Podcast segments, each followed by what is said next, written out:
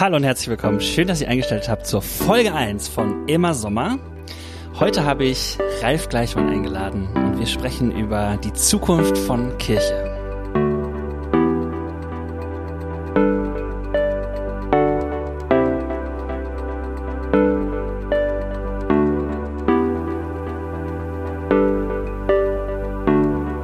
Hallo Ralf.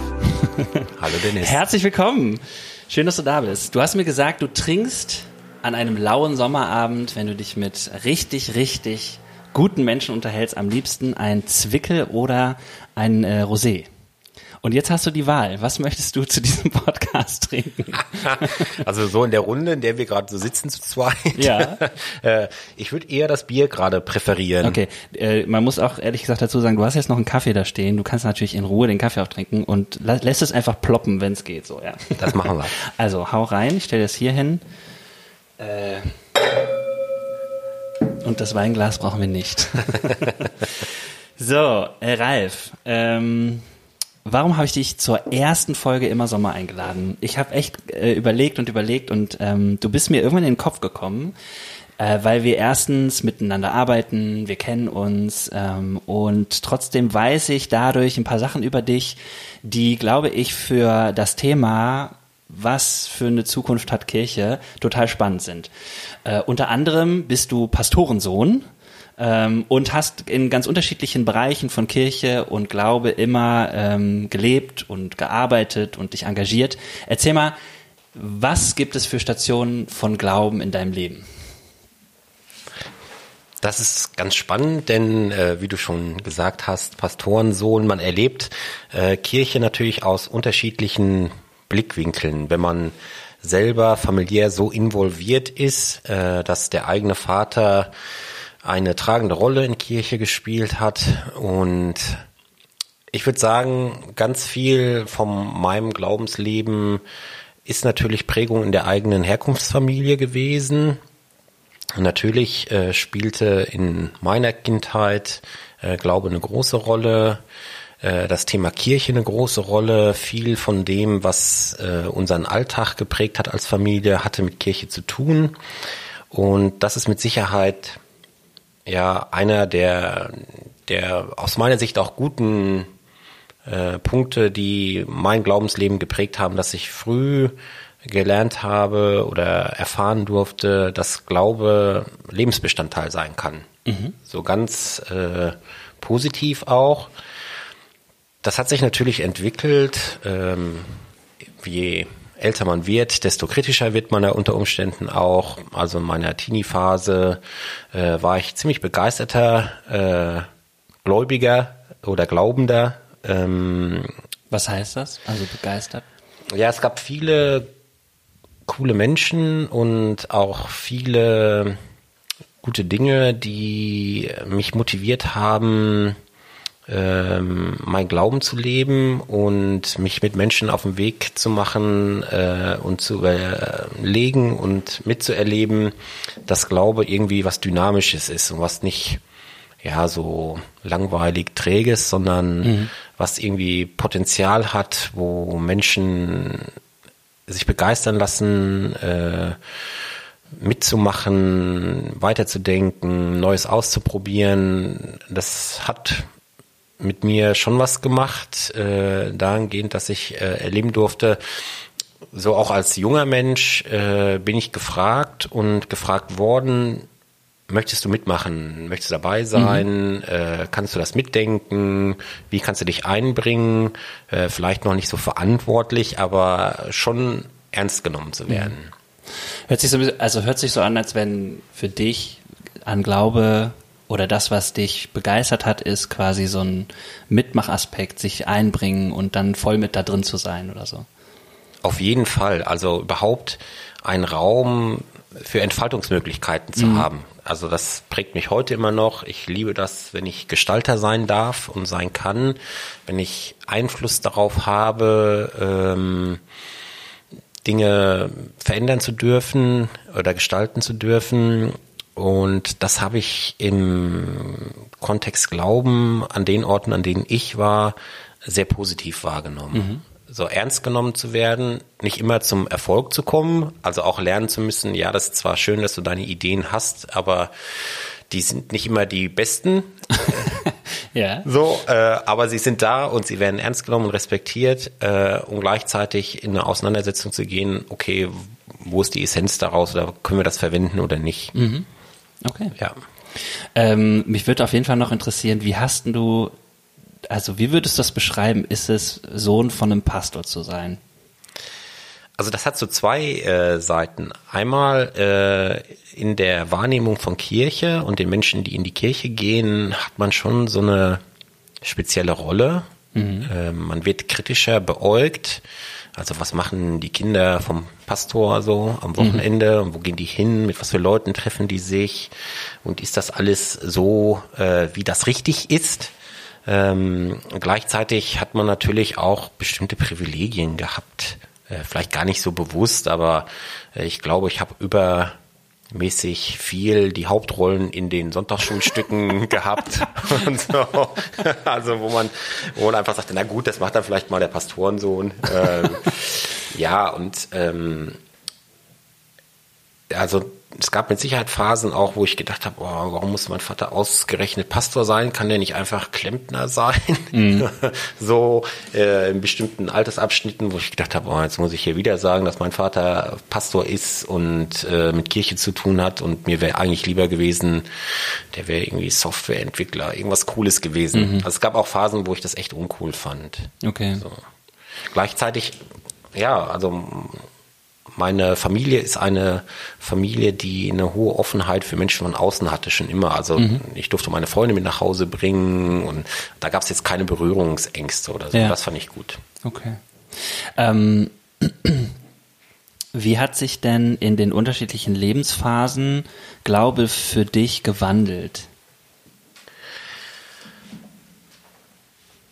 Also ich glaube, ähm, ganz am Anfang, so wo Glaube im Kindalter, sag ich mal, angreift, da war das ganz viel so diese positiven Werte von du bist hier willkommen, äh, du bist angenommen, wir freuen uns, dass du da bist, ähm, schön, dass du ähm, dich hier irgendwie wohlfühlen darfst und das, äh, mhm. äh, das fand ich immer schön. Ich bin immer gern als Kind in die Kirche gegangen äh, bin freiwillig sogar früher mit meinem Vater dahin gefahren. Der mhm. ist mal besonders früh dahin gefahren, damit er da noch seine 20 Minuten Zeit hatte vorher, äh, weil ich das genießen konnte, einfach auch im Gemeindegebäude zu sein. Äh, Im Teenie-Alter habe ich viel so von dieser Euphorie auch gehabt, sozusagen, ja, das, was wir hier erleben und machen können und so, das begeistert mich. Äh, das hat eigentlich auch in der Jugend so angehalten. So meinen ersten Glaubensbruch habe ich, glaube ich, so als junger Erwachsener gehabt, so mit 19, 20 oder vielleicht auch 18, äh, wo ich gemerkt habe, okay, nicht alles, was erzählt wird, ist vielleicht die Wahrheit oder es gibt unterschiedliche Blickwinkel darauf. Mhm. Ähm, auch zu merken, ja, Kirche ist auch ein Ort, wo Menschen miteinander Dinge tun, worauf sie sich vereinigen können, äh, man das vielleicht selber aber nicht kann. Also man sagt, naja, ist ja gut, dass ihr euch darauf geeinigt habt, ich finde es trotzdem kacke. Mhm. Ähm, da war schon so eine Phase, wo ich gemerkt habe, oh Leute, ey, das, was ihr hier erzählt und das, was ihr tut, das passt irgendwie nicht aufeinander. Mhm. Äh, ihr, ihr macht hier Sachen, die sich für mich komisch anfühlen. Ich habe äh, aber nie grundsätzlich sozusagen die die theologische Grundhaltung hinterfragt. Also, mhm. sondern da war ich mir immer safe. Also das, was wir glauben, das ist sozusagen safe. Die Ausgestaltung, äh, wie das unter den Menschen miteinander äh, passiert, das ist vielleicht eher kritisch so. Das ist auch schwierig, als Pastorenkind sozusagen die Theologie seines eigenen Vaters in Frage zu stellen äh, und zu sagen, naja, ist ja schön, dass du das so gepredigt hast, aber ich sehe das anders. Ähm, das hat viel länger gedauert, ähm, auch in diesen Fragestellungen nochmal mhm. kritischer ja. zu werden und eine eigene Auseinandersetzung darüber zu führen, äh, was will ich eigentlich auch glauben. Mhm. Und du hast gesagt, mit 18, 20 ging das los. Kannst du, also ist das ein Prozess gewesen, der seitdem andauert oder ist das irgendwann, hast du irgendwann so ein Level 2 erreicht? Also dadurch, dass, dass ich eigentlich schon immer ein engagierter Mensch in Kirche war, ähm, hat das, ich würde sagen, das war so ein Jahr der Veränderung auch. Da haben sich auch meine Lebenswirklichkeiten verändert. Mein Vater hat damals die Stelle gewechselt, ist in eine mhm. andere Stadt. Äh, da war ich dann auch wenig begeistert, sage ich mal, konnte auch schlecht andocken, selber in der neuen Stadt, äh, habe einfach meine Freunde vermisst und so. Das mhm. führte, glaube ich, dazu, dass einfach auch so, eine, so ein Bruch mit Gemeinde da war, auch wenn die mich alle nicht aufgenommen haben und äh, ich auch da dann nachher Leute hatte, die äh, mit denen ich super konnte. Ähm, und dann hat sich das aber nochmal verändert und dann auch da gab es dann wieder Möglichkeiten und das ist, glaube ich, das, was mich dann immer daran wieder motiviert hat. Äh, so, da wurden wieder Gestaltungsräume frei, die mhm. wurden einem ermöglicht und das hat mich dann auch wieder dahin gebracht, zu sagen, nee, das lohnt sich schon auch hier aktiver Bestandteil zu sein ja. sich einzubringen. Ja. Okay. Das ist spannend. Vor allen Dingen, wenn man überlegt, wo du jetzt äh, gelandet bist. Du arbeitest jetzt äh, in Kirche, für Kirche. Wie würdest du das sagen? Äh, ich arbeite mit Kirche. Okay. du bist äh, Geschäftsführer von dem Diakoniewerk. Ähm, was steckt denn für dich dahinter von Glaube, Kirche und so weiter? Also für mich ist total entscheidend gewesen damals, als äh, ich als das konkreter wurde und die Chance sich eröffnet hat, da diese Geschäftsführungsrolle zu übernehmen. Ich habe auch vorher schon viele Jahre in einem christlich geprägten Unternehmen gearbeitet, aber hier fand ich nochmal besonders spannend, ähm, dass Kirche und Diakoniewerk als struktureller Arm der diakonischen Arbeit von Gemeinde sich neu aufgestellt hat, dass es einen Anspruch an Professionalität gab und ähm, dass finde ich richtig gut. Ich mhm. finde gut, dass Kirche sich damit auseinandersetzt, ähm, manches Ehrenamt in eine professionelle Art und Weise äh, zu überführen. Mhm. Denn ähm, das ist vielleicht auch so ein bisschen diese Abgrenzung zur Kirche. Nicht alles ist ehrenamtlich gut, mhm. äh, sondern es gibt einfach bestimmte Bereiche, da braucht es ein gewisses Know-how und auch eine gewisse Formvorgabe, damit die Dinge gut laufen können und den Mut zu haben, als Kirche das zu erkennen und dafür eine Struktur zu schaffen, die das tragen kann, das fand ich super spannend und mhm. das mache ich total gerne, ja. Ich finde, was einmal einleuchtend ist bei Diakonie, ist, dass äh, die Diakonie eine Arbeit oder pff, also irgendeinen Bedarf äh, quasi erfüllt, der äh, von Kirche auch ausgeführt werden könnte, aber professionell, das macht Sinn. Was würdest du denn sagen, andersrum, was hat Diakonie von Kirche, wenn es ein Miteinanderarbeiten ist?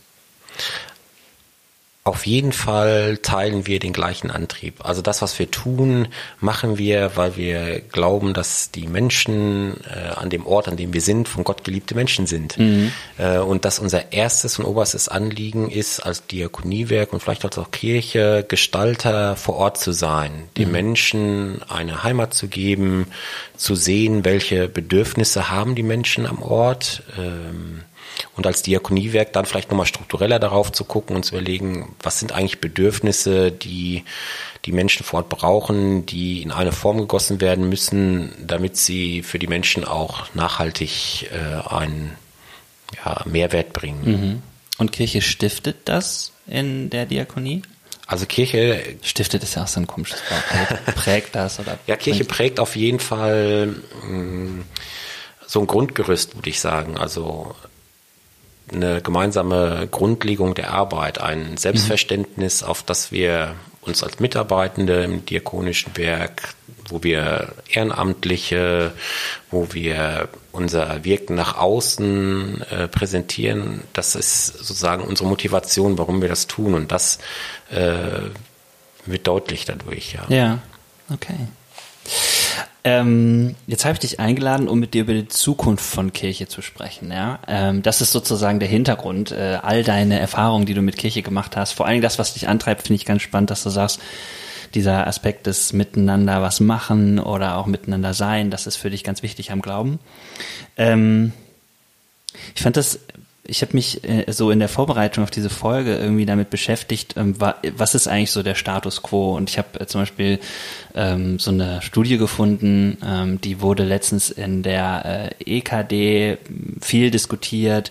Ähm, das äh, haben zwei, da haben zwei Volkswirte ähm, eine Studie oder ich glaube eine Messung oder sowas rausgebracht, die heißt Projektion 2060 und die sagen halt bis 2060 wird die ähm, Kirche oder werden die Kirchen, beide oder alle großen Kirchen werden ähm, die Hälfte der Mitglieder verlieren. Und ähm, das würde dann sozusagen nur noch in Anführungszeichen ein Drittel der Gesamtbevölkerung ausmachen. So, das ist ja jetzt eine Studie. Man könnte noch 10.000 andere machen, aber auf jeden Fall wird es in Kirche viel diskutiert, dass äh, viele viele Leute die Kirche verlassen. Also anscheinend wenn sie so wie du empfinden, nicht mehr das Gefühl haben, dass sie mitmachen können und so weiter und so fort. Und wenn man äh, weiterliest, merkt man auch die Gründe passen zu dem, was du sagst. Also dass die Leute, die ähm, sich irgendwie noch der Kirche zugehörig fühlen, gehen. Entweder wegen irgendwelcher Skandale, das ist meistens so diese ganze ethische äh, Auseinandersetzung mit Kirche, ähm, wie verhalten sie sich, wofür welche Werte stehen sie. Und das Zweite, das fand ich ganz spannend, ist, dass sie an dem Punkt, wo sie ähm, kirchensteuerpflichtig werden, also wenn sie so zum ersten Mal damit konfrontiert werden, dass jetzt auch ein Teil ihres Gehaltes dann quasi in Richtung Kirche gehen soll, mh, dass sie da sagen, ähm, nee, also da habe ich nichts von. Also da gibt es nicht dieses Gefühl von, hier bringe ich mich vielleicht mit meinem Geld ein oder kann ich mich auch so einbringen oder empfinden zu Hause oder was auch immer. So, ja. Und das hat mich irgendwie so ins Nachdenken gebracht und da habe ich gedacht, da würde ich echt gerne mal mit dir drüber reden. Was sind deine Gedanken dazu und was ähm, würdest du sagen, äh, ist da nötig und so weiter? Ähm, und starten wir mal einfach bei den Gründen. Also zwei Gründe habe ich schon genannt. Das sind Sachen, die sind erhoben worden oder so. Äh, was würdest du sagen? Ähm, sind Gründe oder was sagst du zu den beiden Hauptaspekten, die da herausgehoben wurden? Ich glaube, aus meiner Sicht, also die zwei Gründe sind natürlich logisch und auch ein bisschen nachvollziehbar. Ähm, für etwas zu bezahlen, an dem ich nicht partizipieren kann. Mhm ähm, schließt sich meiner Meinung nach fast aus. Ist zumindestens, es sei denn, ich habe so für mein gutes Gewissen tue ich was äh, Haltung, ja. dann kann ich das vielleicht noch nachvollziehen, dass Menschen Menschen gibt, die ähm, weiter Kirchensteuer zahlen, äh, ohne dass sie ähm, für sich einen Nutzen erkennen, obwohl ich das manchen Stellen auch schwierig finde, denn viele Menschen ziehen einen Nutzen aus der Kirche und aus dem, was aus Kirchensteuern bezahlt wird, ohne dass sie das wissen. Also mhm. wenn sie eine evangelische Kita besuchen ja. oder ein Krankenhaus ja. oder wie auch immer, da steckt oft Teil ihres Geldes, was sie in der Kirchensteuer ähm, bezahlen, auch in der Arbeit vor Ort mhm. drin. Und das hat damit zu tun, dass es an diesen Einrichtungen dann einfach andere Standards gibt. Da gibt ja. es Menschen, mit denen man mal reden kann, unabhängig davon, äh, ob sie mich jetzt medizinisch behandeln oder nicht. Es gibt Menschen, die sich äh, über Weiterentwicklung Gedanken machen, die in ihrer Verantwortung, zum Beispiel im Kita-Bereich, äh, einfach weiterdenken. Was ist moderne Pädagogik? Was ist auch ein christliches Menschenbild in einer Kita-Pädagogik? Mhm. Also da gibt es auch viele Vorteile, an denen Menschen partizipieren und da ist Kirche vielleicht auch schlecht drin, das transparent zu machen und mhm. zu sagen, guck mal, also mhm. Kirche ist ja nicht nur das Kirchengebäude und der sonntägliche Gottesdienst, sondern Kirche ist viel mehr. Äh, ich glaube auch, dass Kirche so aus der Fläche verschwindet. Ähm, also wir brauchen natürlich nicht mehr in jedem Ortsteil eine Kirche. Mhm. Ähm, und manchmal denke ich auch, war das eigentlich schon immer notwendig? Selbst bei vielen Besuchern würde ich manchmal sagen, manchmal ist ja die Bündelung von Kräften auch ganz sinnvoll, weil dadurch mehr möglich wird und vielleicht auch andere Dinge möglich werden. Das, glaube ich, ist auf jeden Fall auch ein Zukunftskonzept für Kirche, zu überlegen, wie bündel ich eigentlich meine Kräfte und was will ich mit den Kräften tun. Ich glaube, dass Kirche natürlich auch einen Teil ihrer Glaubwürdigkeit manchmal eingebüßt hat. Mhm. Ähm, also ganz oft äh, in gesellschaftlichen Veränderungsprozessen sind die Kirchen die letzten, die ihren mhm. Senf dazu beigeben, mhm. obwohl ich mir manchmal wünschen würde, sie würden früher und schneller Stellung beziehen oder sagen, wir haben eine Haltung dazu. Mm, sie Was glaubst du eigentlich, woran das liegt? Schon ganz oft gedacht, woran liegt das eigentlich, dass wir als Kirchen da so langsam in Anführungszeichen sind? Ich glaube, das liegt ganz viel daran, dass ganz großer Anteil in uns Angst gesteuert ist, da als mhm. Kirchen nachher einen Shitstorm zu ernten, den mhm. wir nicht kontrolliert kriegen, der dazu führt, dass man das eigentliche Anliegen aus dem Blick äh, verliert, mhm. äh, dass man dann, ich sag mal, vielleicht auch ein bisschen als vorgeschoben Grund, dann all die Beteiligten in Schutz nehmen will und den nicht aussetzen will, dass es vielleicht auch mal einen Gegenwind geben kann.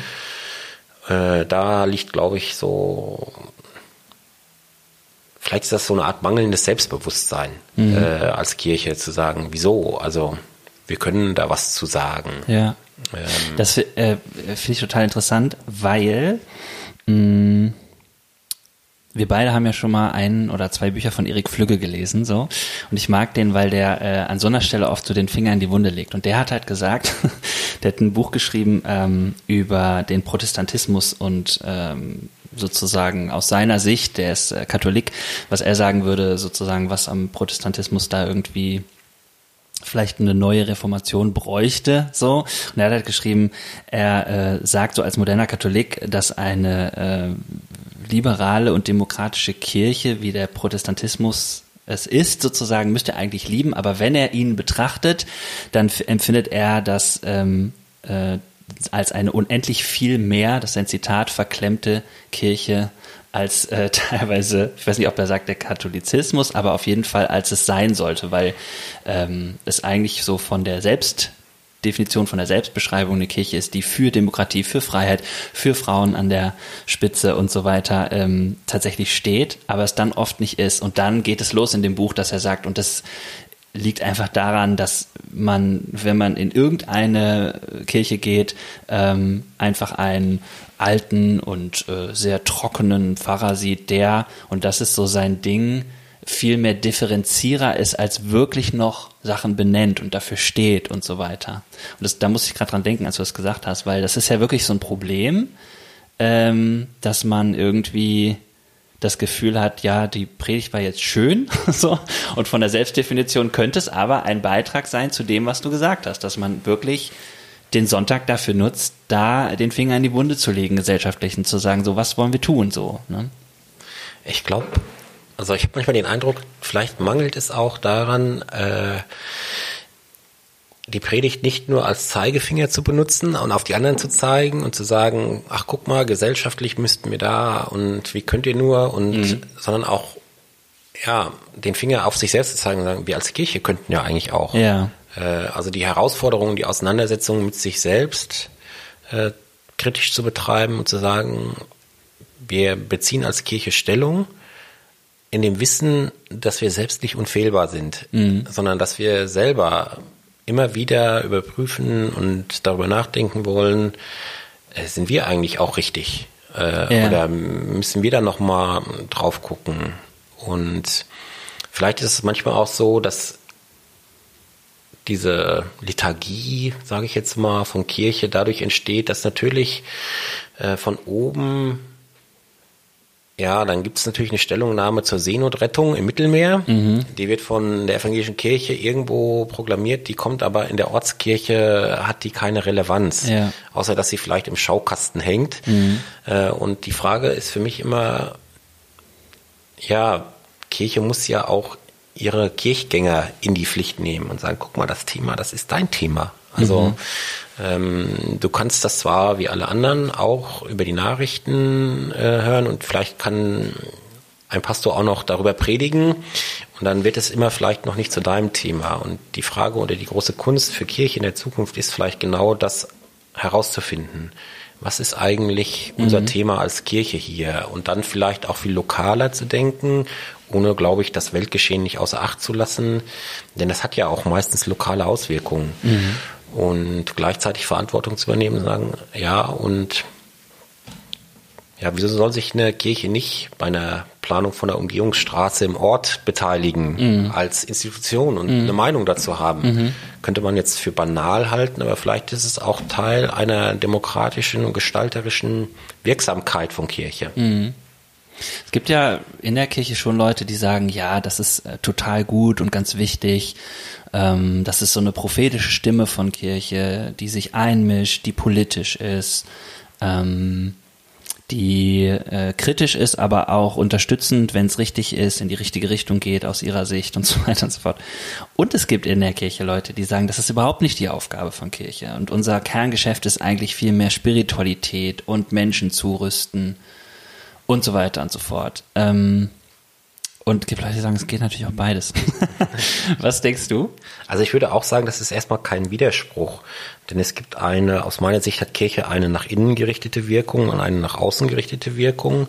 Und natürlich hat Kirche im besten Fall äh, die Menschen im Blick, die zu ihr kommen mhm. äh, und äh, schafft ihnen Räume, wie ich das erlebt habe, wo sie Gestalter sein mhm. können, mhm. wo sie sich entwickeln dürfen, wo sie dazulernen können, wo sie Fehler machen können und korrigiert werden im positivsten Sinne.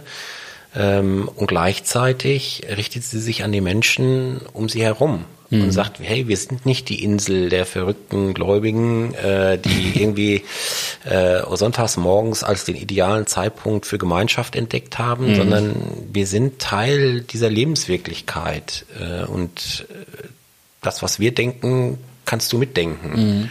Ich glaube, da äh, muss kein Widerspruch sein und da sollte auch keiner mhm. sein. Ich habe gedacht, ob es vielleicht auch so ein Ding ist, dass uns manchmal der Wechsel schwierig fällt. Also dass wir manchmal so ähm, in Kirche mh, mm, wie so eine Art Fokus auf Spiritualität haben und das irgendwie ja, pflegen und irgendwie Predigten dazu hören, uns mit Themenreihen dazu beschäftigen und so und dann aber diesen Wechsel zu was anderem nur schwer hinkriegen oder das Gefühl haben, als wenn es sich widersprechen würde oder so. Naja, keine Ahnung. Ich habe ja nur, also empfinde ich manchmal so, dass das irgendwie, dass wir da träge sind, dass es schwerfällig ist sozusagen. Ja, genau. Eine Schwerfälligkeit würde ich auch Kirche unterstellen. Äh, und das liegt natürlich, also ich glaube auch da wieder, ist Angst auf der Motor. Mhm. Ähm, denn dann wird abgewogen, was könnte passieren, wenn, äh, anstatt mal frech nach vorne zu gehen und mhm. zu überlegen, überleben wir nachher, was zurückkommt. Und manchmal denke ich, der Schaden kann nicht so groß sein mit dem, was zurückkommt. Also ähm, und auch da, also wer, wenn nicht Kirche, sollte sich eingestehen können, Fehler zu machen. Hm.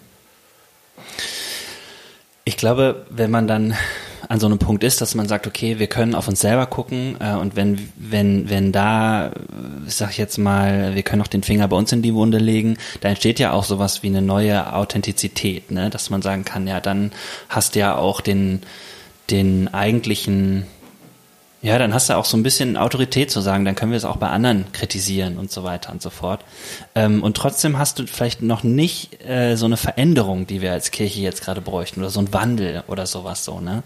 Ähm, das finde ich ist so ein, das ist so ein Bereich, so ein Thema, der mich an Kirche schon immer fasziniert, an Glauben schon immer fasziniert, aber auch für diesen Zukunftsblick eigentlich, glaube ich, eine große Rolle spielt. Also wie machen wir das eigentlich mit der Veränderung? Steht ja auch hinter der Frage, warum hängen wir eigentlich immer hinterher? Wie gehen wir mit Veränderungen um? Und du hast jetzt gesagt, Angst ist ein großes Thema. So, wie würden wir das hinkriegen?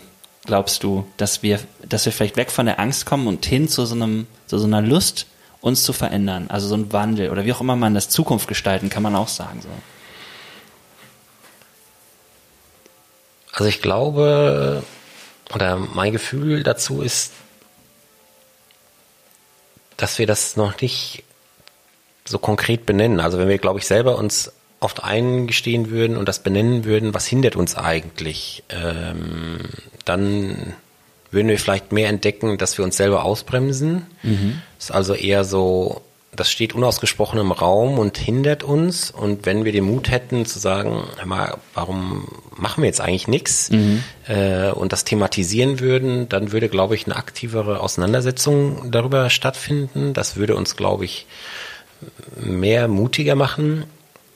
Ich glaube, dass Kirche fehlen die integralen Persönlichkeiten. Mhm. Also ich habe so ein Problem mit spirituellen Leitern, mhm. also, weil sich das für mich manchmal so sehr manipulativ anfühlt. Ähm, aber gleichzeitig wünsche ich mir in Kirche Persönlichkeiten, die Reibungsfläche bieten, die aber auch Inspiration bieten, mhm. die mich herausfordern, nicht bei meinem sicheren Stehen zu bleiben. Sag mal eben einfach, weil ich habe so eine Ahnung, was du meinst, aber vielleicht einige, die zuhören, nicht. Was ist für dich so ein Unterschied zwischen, wenn du jetzt sagst, spiritueller Leiter und inspirierender Leiter? Also vielleicht, mein Glaubensbild hat sich über die Jahre auch dahingehend verändert, dass ich heute auch manchmal mehr Kopfgläubiger bin als Herzgläubiger. Ja. Äh, und ich gerade bei spirituellen Leitern oft das Gefühl habe, es geht nur aufs Gefühl. Mhm. So, ich hole die Menschen bei ihren Gefühlen ab und ähm, nur in ein gutes Gefühl zu kommen, schafft keine Veränderung. Mhm. Äh, so, dass äh, ich fühle mich dann vielleicht angenommen und akzeptiert und vielleicht auch ein bisschen gebauchpinselt und gesehen äh, aber dass ich mich weiterentwickle, das habe ich oft das Gefühl, das passiert dann eher nicht. Mhm. Oder halt nur in diesen Strukturen von, wie solche Leiter sozusagen Entwicklung für ein Denken. Ja. Und ich habe die Hoffnung, dass wir heute Kirche auch mehr kopflastiger denken dürfen und Glauben auch mehr kopflastiger denken dürfen und sagen, nee, Glaube heißt auch, meine eigene Spiritualität, meine eigene, ja, wie nenne ich das? Meine eigene, meine eigene Glaubens, mein eigenes Glaubensmanifest sozusagen mhm. hinterfragen zu dürfen und neu zu denken und zu verändern, ohne dass es nachher bei mir ein Gefühl von hinterlässt, ich bin eigentlich nicht mehr gläubig, sondern okay. es hat sich einfach gewandelt. Und Menschen, die einen inspirieren, schaffen das, glaube ich. Die schaffen das, mein Manifest anzugreifen, ohne mich zu verletzen mhm. und zu sagen, wie dumm du bist, äh, sondern äh, mich an die Hand nehmen und sagen, denk doch mal größer oder mhm. denk mal außerhalb deiner bekannten Muster mhm. oder denk mal, denk das doch mal aus der anderen Richtung so. Ja. Und ich glaube, das schafft ein Raum für Menschen, sich ganz intensiv mit ihrer eigenen Haltung zu beschäftigen. Mhm. Und ich glaube, in gefühlsbetonten Settings schafft man das nicht. Ja, das finde ich sehr gut. Also ich habe auch, ich bin in so einem Gremium, wo es auch um die Zukunft von Kirche geht. Ähm, und da gab es letztens auch diesen Punkt, dass so ein eigentlich ein Aspekt, um so eine Veränderung im Guten zu bewirken, die vielleicht auch eine Veränderung ist, die wirklich und wahrhaftig ist, weil man nicht irgendwas pusht. Also das wäre ja so über Emotionen zu arbeiten oder vielleicht auch kann man sagen, ähm, Leute nur durch Gedankengut zu überzeugen, ist wahrscheinlich auch nicht nur gut, ne, weil wir als ganze Menschen da hinterher wollen. Aber so dieses, was du gesagt hast, jemand, der mich inspiriert, der lädt mich immer ein, über den Tellerrand zu schauen, ein bisschen weiter zu gehen, so ein bisschen rauszugehen, so, ne? Und das war so ein Gedanke, wo ich gedacht habe, ja, vielleicht sind das auch so Maßnahmen, die wir neu denken könnten, dass man sagt, eigentlich ist das das, was mich immer schon ähm, inspiriert hat, wenn ich mal etwas Neues entdeckt habe, so. Ist ja eigentlich auch kein ist ja kein schwerer Gedanke, so, ne? aber trotzdem scheint es äh, für uns als Kirche insgesamt schwierig zu sein, so, ne? Also wenn man jetzt sagt, die Gesamtheit aller Gläubigen, ähm, sind wir doch eher kleine Inseln, die sich da ganz wohlfühlen, wo sie sind, sozusagen. Und jetzt nicht so fünf Leute mal schicken und sagen, geht mal, guck mal, was die Nachbarinsel so macht, sozusagen. Ja, also vielleicht nochmal ergänzen. Ich finde zum Beispiel auch, eine inspirierende Leiter oder so ist auch jemand, der mich zwar herausfordert, der mir aber die Möglichkeit auch lässt, bei meiner Meinung zu bleiben. Mhm. Äh, also der sagt, ich, ich biete dir das an, mhm. Veränderungen auch zu gehen im Schritt, aber es ist auch total okay, wenn du die nicht mitgehen kannst. Mhm. So, und ähm, ich möchte nicht manipuliert werden und ich möchte nicht indoktriniert werden, äh, aber ich möchte gefordert werden in meinem Glauben und auch in der Art und Weise, wie wir Glauben gestalten und Kirche gestalten. Das möchte ich nicht einfach hinnehmen. Ja. So. Okay. Ja. Ähm, ja. Was war die Frage? Vielleicht äh, nutzen wir die Pause, um, dein, um mal ein Zwickel Oh ja. zu starten. Möchtest du? Auf jeden Fall. Ich gucke mal, ob das plüppt. Ja, ich. Oh. Zweimal etwas mäßig, würde ich sagen. Ja, das ist in Ordnung. Also Cheers auf Ja. einen blauen Sommerabend. Auf einen lauen Sommerabend. Danke nochmal für die Einladung. Ist wirklich Klar. schön. Klar. Ähm, ja, also wir waren ja dabei, ne? Du hast gesagt, ähm, inspirierende Leiter sind äh, integrale Persönlichkeiten, die wichtig sind für Kirche. Da waren wir mal stehen geblieben. Ach ja, genau, da, das war das Thema. Ja. Ja. genau. Also ich glaube, es fehlt an diesen Persönlichkeiten und nicht, weil sie nicht da sind, sondern weil wir sie nicht sehen oder sie nicht sichtbar werden. Okay.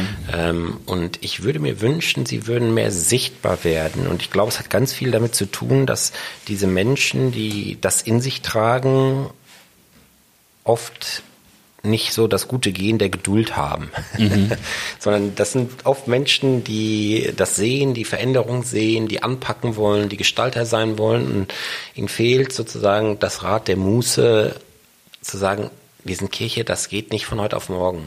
Das Rad der Muße, das ist ja ein geiler Begriff. Die können da nicht dran drehen. Also die, Ja. bei denen gibt's nur Vollgas oder gar kein Gas. Okay, ja. Äh, so und der Frust kommt total schnell, wenn Veränderung dann nicht so passiert, wie das in ihren Köpfen. Äh, ich kenne das von mir selber auch. Mir geht manchmal manche Dinge einfach nicht schnell genug. Mhm. Äh, vielleicht ist das auch eine Entwicklung, die man selber machen muss, zu sehen. Ja, Veränderung darf auch langsamer äh, passieren. Gibt diesen äh, Kondratjew-Zyklus, heißt er, der sagt, äh, eine richtig große Veränderung braucht ungefähr 25 Jahre. Ähm, das Ist, mich, das ist die These von dem ja, genau. Zyklus. Wie heißt Ja, er? Kondratjew heißt er. Ah, Kondratjew. Äh, und, genau, und da geht es eigentlich um gesellschaftliche Veränderung und er sagt, jede große gesellschaftliche Veränderung braucht ungefähr 25 Jahre. Äh, Puh. Genau. Und das hat mich so geerdet, weil ich gedacht habe, also guck mal, klar, eine Gesellschaft ist vielleicht noch größer als das Thema Kirche und nochmal größer als äh, vielleicht die lokale Kirche vor Ort, aber es ist auf jeden Fall ähm, ein Horizont, der mich erdet dahingehend zu sagen, genau, es geht nicht um den Quick Win, sondern es geht um die stetige, um den Prozess. So und zu entdecken, in der Gesellschaft, in der wir leben, in der wir nicht mehr die Antwort A auf die Frage A haben und die Antwort B auf die Frage B haben, sondern vielmehr herausgefordert werden, dass es zu einer Frage unterschiedliche Antworten geben kann und wo es nicht richtig und falsch gibt, äh, wir als Kirche auch prozesshafter denken müssen und nicht sagen, so und wir als Kirche sagen euch jetzt äh, A, B, C, D, E ist Quatsch, äh, sondern die Kirche sagt, das Ja. ist die Antwort. Das äh, ist für mich keine zukunftsfähige Kirche dann, sondern die Kirche wird sich da einordnen müssen und sagen müssen, ja, wir sehen, dass unsere Gesellschaft so komplex geworden ist und wir werden auch nicht als Kirche auf jede Frage eine leichte Antwort finden. Ja. Und du meinst das so im Sinne von ähm, Veränderung, die 25 Jahre dauert, also Geduld braucht. Ne, im Falle des Falles. äh, und gleichzeitig aber, ähm, wo nicht feststeht. ne? Also es geht jetzt nicht um ein Gremium, das sagt, wir machen diese Veränderung und in 25 Jahren wollen wir da sein. Das wäre ja, also gibt ja solche Modelle. Und äh, du, sondern du meinst das eher so, Kirche ist quasi ähm, ein, eine Art äh, Menschengruppe, äh, die sagt, wir verändern uns, aber auf dem Weg wird die Veränderung deutlicher oder klarer oder sowas so, ne? Genau, ich glaube, Kirche ist so ein in sich immer wieder sich transformierender Körper so. Der verändert sich äh, permanent durch die Menschen, die da sind, durch die Gegebenheiten, durch ihre Möglichkeiten. Ähm, und da das sind natürlich geistliche ähm, Themen, die uns bewegen, was unser Glaubensleben angeht, aber da muss man auch manchmal ganz rational auf Kirche gucken. Also eine Kirche, die kein Geld hat, kann auch nichts machen. Ja.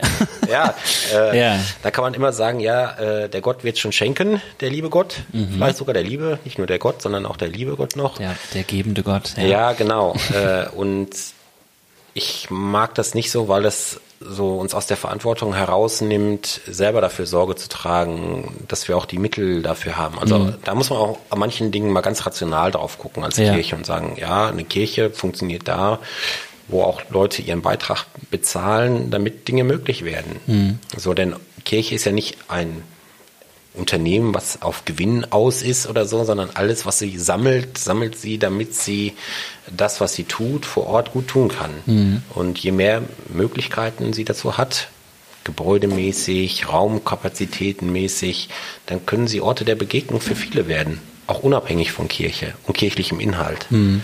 Äh, und das ist, glaube ich, ein Teil der Wahrheit für Zukunft von Kirche, sich nicht nur als kirchliche Organisation oder Einrichtung zu denken, sondern als Orte der Begegnung, die auch Raum für Menschen hat, die entkirchlicht sind. Ja, ist schon, ich denke da auch, also ich bin voll bei dir. Ich denke immer noch, wie, wie traurig, dass das quasi die nächste, so wie so ein nächster Step äh, zu sein scheint, dass wir ein Ort der Begegnung werden, weil es eigentlich so zu uns gehören sollte, sozusagen, ne, dass wir ein Begegnungsort sind. Also so die Grunddefinition von Kirche Ne? Äh, die Ekklesia ist die äh, herausgerufen, also Menschen, die sich begegnen, so ja, die sich irgendwie treffen auf dem Marktplatz, im Haus, was auch immer. Und irgendwie haben wir das nicht mehr so drauf, anscheinend. Ich glaube aber, weil wir als Kirche oft so an unseren starren Mustern dieser Begegnungsformen festhalten. Also wir denken immer so, ja, die Begegnung, die heilige Begegnung findet mhm. sonntags morgens im Gottesdienst statt. Ja. Ähm, da bin ich mittlerweile sehr skeptisch. Also ich glaube, dass der Gottesdienst, wie wir ihn kennen, sich nicht überleben wird. Also vielleicht in mancherlei Hinsicht, in mhm. mancherlei Form schon. Ich will das auch gar nicht schlecht machen oder uh, so. Innovative These. Äh, aber äh, ich glaube, dass, dass der zentrale Ort, wo Kirche Kirche ist, nicht zwangsläufig der Gottesdienst ist. Mhm. Das sind immer die Orte, wo Menschen auch aus der Glaubensmotivation heraus Begegnungsräume eröffnen für viele Dinge mhm. wie, keine Ahnung, Hilfe für die dritte Welt, mhm. äh, Umweltprojekte, äh, Projekte für Kinder und Jugendliche, ähm, vielleicht aber auch, äh, keine Ahnung, Kurse zur Spiritualität, mhm. ähm, wo Menschen, die ein besonderes Bedürfnis nach einer bestimmten Form von Spiritualität einfach auch Räume finden. Mhm. Und das ist nicht die große Masse, da werden wahrscheinlich nicht 5000 Leute hinkommen, mhm. äh, aber vielleicht zwölf, die mhm. das gerade suchen. Und entweder wird Kirche da Ermöglicher und mhm. sagt, wir halten das aus und wir finden das gut, mhm. dass es diese Räume gibt, diese, ich sag mal, Pop-up-Räume, die vielleicht auch gar nicht das ist auch so ein institutionalisiertes Problem von Kirche. Ähm, wenn wir das einmal angefangen haben, müssen wir das fortsetzen. Für immer und ewig. ja, ja. Äh, sondern viel mehr im Pop-up zu denken, ist, glaube ich, auch für Kirche ganz gut.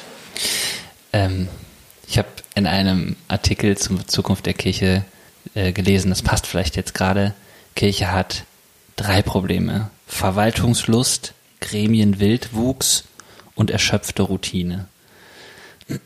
Das ist so das, oder? So dieses, ja, also auf jeden Fall erschöpfte Routine, ja. Ja? Also gerade in der Routine habe ich oft also wir sind ja eine, gerade als Kirche, eine auf ehrenamtlich angelegte Organisation. Mhm. Und die Ermüdungserscheinungen sieht man. Mhm. Also, weil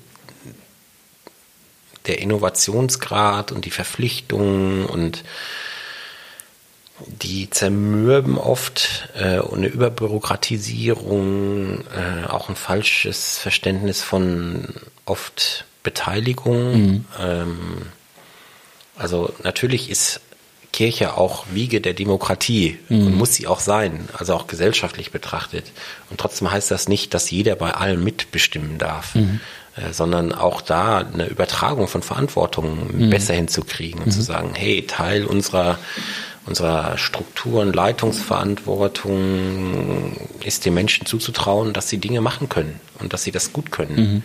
Äh, gleichzeitig, und das glaube ich auch, ist ein Problem von Kirche, ist, äh, dass wir natürlich auch so Guerilla-Gruppen immer wieder in Kirche haben. so, Gremienwildwuchs. Ja, ja, Gremienwildwuchs. Also die so, äh, ja, wir sind hier und wir machen das.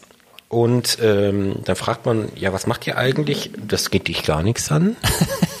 ja, aber ihr wollt es doch hier machen. Ja, und? Wir sind doch Kirche. Mhm. Also oft so Menschen, die so ja, sich nicht einordnen lassen wollen. Mhm. So, da geht's ja gar nicht darum, dass man sagen will, das darf nicht und das geht, sondern zumindest nochmal über das gemeinsame Selbstverständnis nachzudenken. Mhm. So handeln wir gemeinsam an derselben Sache und natürlich auch die Verantwortung von Kirche zu übernehmen, nicht einfach Dinge laufen zu lassen. Also mhm. ähm, so, das wissen wir ja nun genug. Also Kirche ist auch Manipulator, Seelenverletzer, mhm. ähm, Unmensch in vielerlei Hinsicht. Äh, wenn man in die Geschichte der Kirche guckt, mit Sicherheit nicht fehlerfrei. Ja. Äh, und da wachsam zu sein und zu gucken, dass äh, die Räume dafür nicht entstehen, mhm. wo sowas passiert. Das finde ich total wichtig. Ich finde es auch interessant, wenn man den Aspekt mal weiterdenkt. Also das wäre ja wieder auch nach innen geguckt von Kirche und zu sagen, an welchen Stellen müssen wir auch uns selbst beschneiden oder den Wildwuchs ein bisschen, äh, wie sagt man, äh, ja, beschneiden. Ähm, haben wir ja auch eine Geschichte, weil wir diesen, das nach innen und beschneiden auch wirklich ähm, für eine gewisse Zeit richtig verkehrt gemacht haben. Also wo wir Leute ähm, vor die Tür gesetzt haben, wo wir mit Menschen in ähm, der historischen Geschichte einfach furchtbar umgegangen sind und uns entschuldigen äh, müssen und müssten. Ähm, und gleichzeitig aber ja auch das immer noch jetzt gerade brauchen, dass wir sagen, wir müssen aber auch Grenzen setzen sozusagen so, ne? Und das empfinde ich auch als eine ganz, ganz große Schwierigkeit, weil man häufig eben noch mit den Vorwürfen oder auch den Verletzungen der Vergangenheit äh, an der Stelle umgeht, an so einer Stelle so. Ähm, und äh, trotzdem aber es ja gut ist und richtig ist, manche Dinge aufzuhalten und zu sagen, nee, so nicht, ne? Unter diesen Umständen so. Also ähm, ist, also finde ich ein sehr sensibler Vorgang eigentlich so, ne? Und eine echt eine krasse Aufgabe, vor allen Dingen für ähm, eine Kirche, die mit vielen Ehrenamtlichen unterwegs ist, so, ja. Also das glaube ich auf jeden Fall, dass äh, die Versöhnung mit der eigenen Geschichte, und das ist ja nun mal die Geschichte von einzelnen Menschen, die alle einen eigenen Blick auf ihre eigene Kirche haben, mhm. äh, dass das echt ein riesen Themenfeld für Kirchen insgesamt ist. Ähm, wo man auch immer sich fragt, ja, wer muss das eigentlich aufarbeiten oder mhm. muss das überhaupt aufgearbeitet werden? Äh, ich finde Kirche schon mal gut, die für sich erkennt, ja, in unserer Vergangenheit sind Fehler passiert und das ist nicht in Ordnung gewesen. Mhm. Oder aus heutiger Sicht denken wir da anders drüber. Ja. So, die also sich selbst korrigieren kann. Mhm. Das finde ich total spannend und auch wichtig.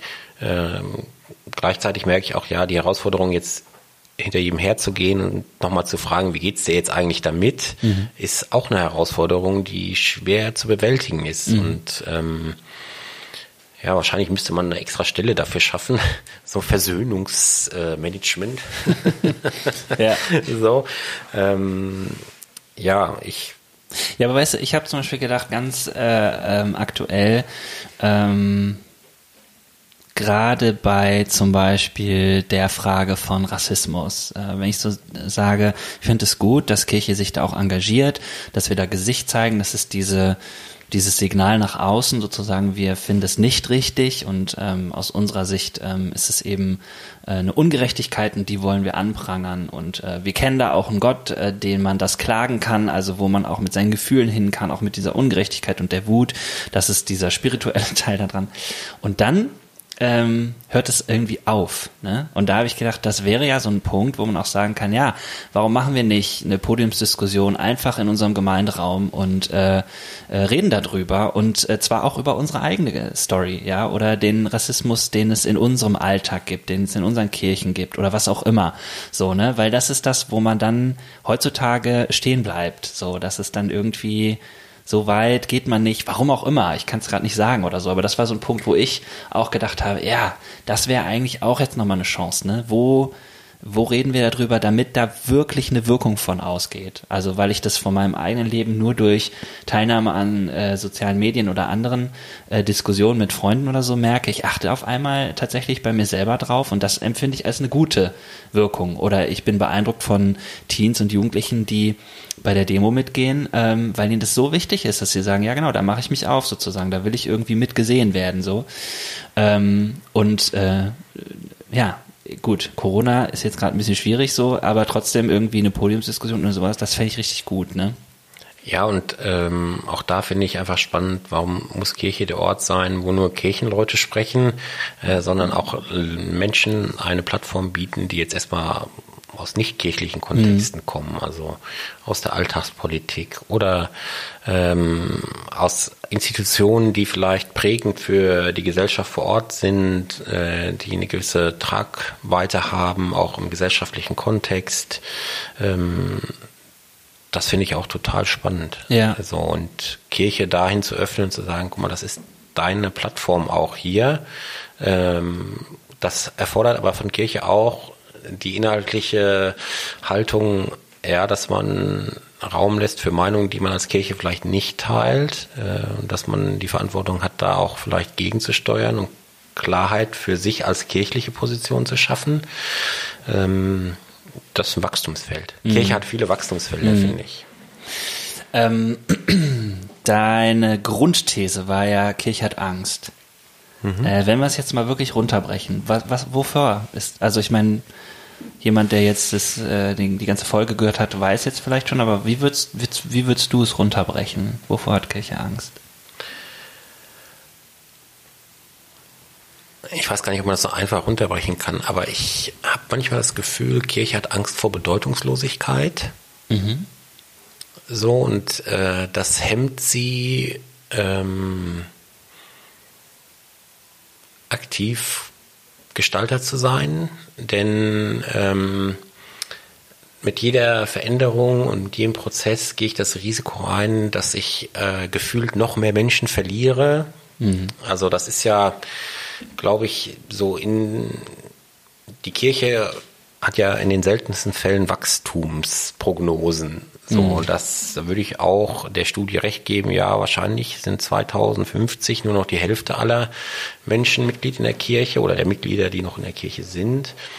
So, da kann ich jetzt ganz schüchtern dran gehen und gar nichts mehr tun und hoffen, dass ich wenigstens diese 50 Prozent halte. Mhm. Äh, das macht die Bedeutung von Kirche auch gesellschaftlich deutlich kleiner. Mhm. Dessen ist sich die Kirche, glaube ich, sehr bewusst. Mhm.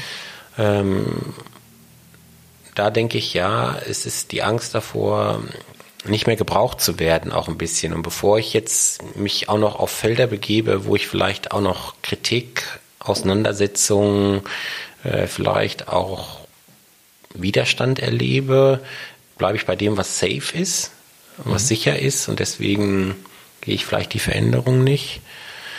Ähm, ich glaube, Angst ist ähm, auch eine Überforderung der Menschen innerhalb von Kirche. Also die, die noch da sind, nicht zu stark zu fordern, damit sie bleiben, mhm. damit man nicht das Gefühl hat, die paar, in Anführungszeichen, die vielleicht noch da sind, verkretze ich jetzt dadurch, dass ich tolle innovative Ideen habe und mhm. Kirche ganz neu denke. Und dann setze ich das um und nach einem Jahr merke ich, von denen, die noch da waren, sind jetzt nur noch ein Drittel da. Das ist also der eigene existenzielle Anspruch vor Ort, eine Überforderung der Menschen innerhalb des Systems. Ähm, ich glaube, Kirche hat auch Angst, ins Risiko zu gehen. Äh, sowohl inhaltlich, also klare Kante zu zeigen, Positionen zu beziehen, sich streitbar zu machen. Denn das fordert ja von zumindest auch von den Hauptamtlichen auch nochmal ein neues Rollenverständnis, denn sie werden viel stärker zu Kommunikatoren, mhm. äh, nicht nur gottesdienstlich zu den Menschen oder seelsorgerlich, sondern auch öffentlich. Mhm. Ich glaube, da hat, da wird es irgendwann zu einer Rollenveränderung kommen müssen. Mhm. Ähm, Was meinst du mit Kommunikatoren so? Sie, sie müssen mehr auch die Stimme der Kirche sein. Genau. Okay. Mhm. Also auch nach außen in die Öffentlichkeit hin. Also ja, sie werden ja, dadurch ich sag jetzt mal, also ohne jetzt mal, die müssen keine Interviews bei der ARD geben, aber überhaupt äh, ein öffentliches Gesicht, medial auch zu haben, mhm. ist eine andere Anforderung, als zu wissen, das ist der Pfarrer in der Kirche ja, vor Ort. Ja. So, sondern wenn eine Kirche anfängt, auf sozialen Kanälen sich zu positionieren und so, dann wird das automatisch auch mit den Menschen in Verbindung gebracht, die dort arbeiten. Äh, das heißt, da verändert sich, glaube ich, auch das Rollenbild. Ich glaube, Angst ähm, davor, ins Risiko auch zu gehen, Dinge anzupacken, mit der Aussicht zu scheitern. Mhm. Also Kirche ist da sehr vorsichtig, ähm, zu sagen, lass uns das einfach ausprobieren. Mhm. Äh, also Kirche ist jetzt nicht die äh, ideale Form von Agilität, sage ich mal. so, also zu lernen, wir gehen das an mhm. äh, und dann werten wir aus und sagen, das war gut, das machen wir weiter, das war schlecht, das lassen wir bleiben. Ähm, sondern wenn wir Leuten oder Menschen erstmal das zugestanden haben, sie können anfangen, können wir ihnen nicht mehr zugestehen, das aufzuhören mhm. als Kirche. Und da, glaube ich, da liegt auch ein Teil der Angst. Ja.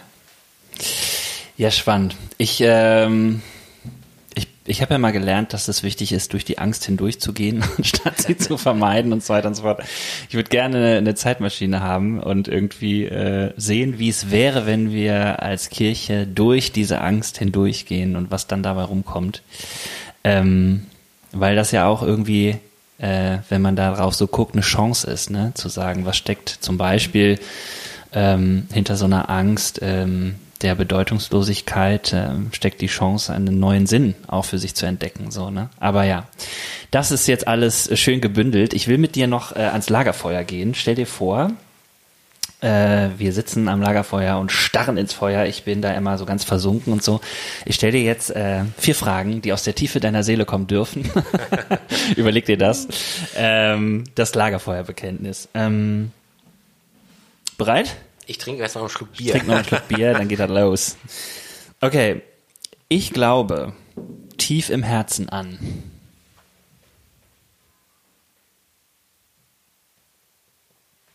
Ich kann so schlecht so aus dem Bauch raus sagen.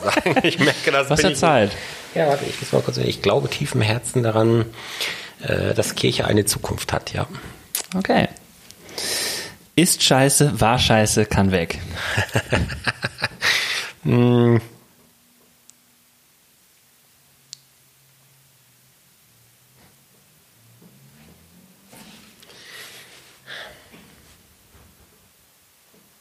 so ganz profan Castingshows. ja, das ist in Ordnung. ähm, wenn du sofort könntest, welches große Ding würdest du starten? Ich glaube, große Ding.